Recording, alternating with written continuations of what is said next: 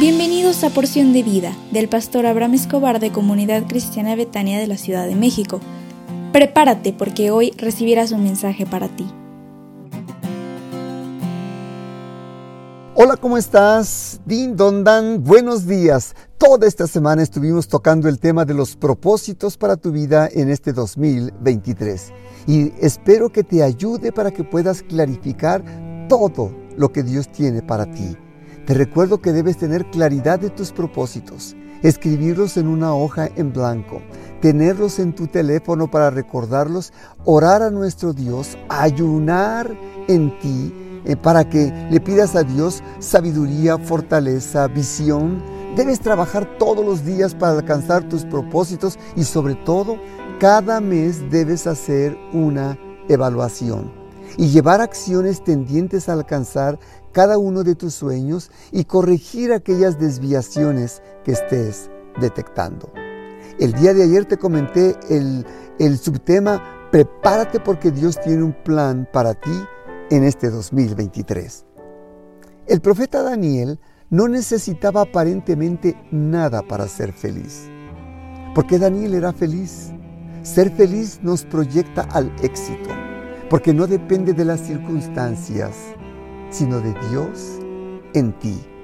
Dice la Biblia en Daniel 1, 3 y 4, y dijo el rey Aspenaz, jefe de sus eunucos, que trajese de los hijos de Israel del linaje real de los príncipes, cuatro muchachos en quienes no hubiese tacha alguna, de buen parecer, enseñados en toda sabiduría, sabios en ciencia y de buen entendimiento, e idóneos para estar en el palacio del rey, y que las, se les enseñase las letras y la lengua de los caldeos.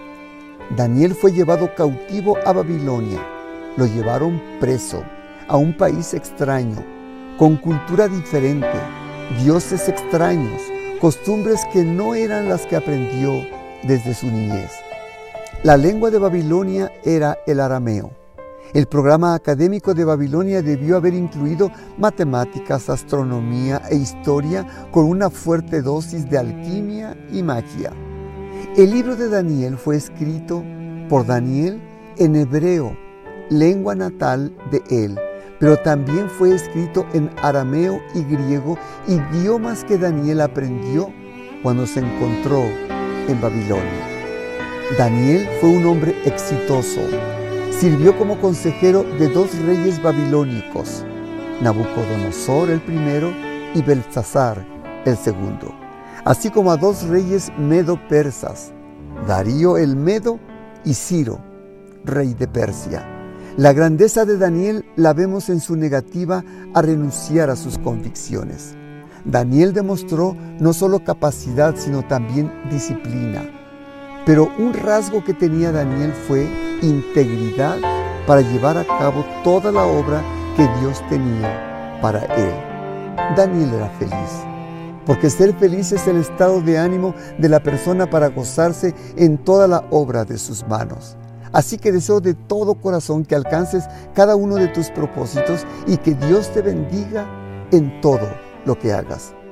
Uno de mis hijos le pregunté en esta semana si él era feliz en su trabajo y en todo lo que hacía, y él me dijo, soy feliz y disfruto todo lo que hago porque Jesús mora en mi corazón.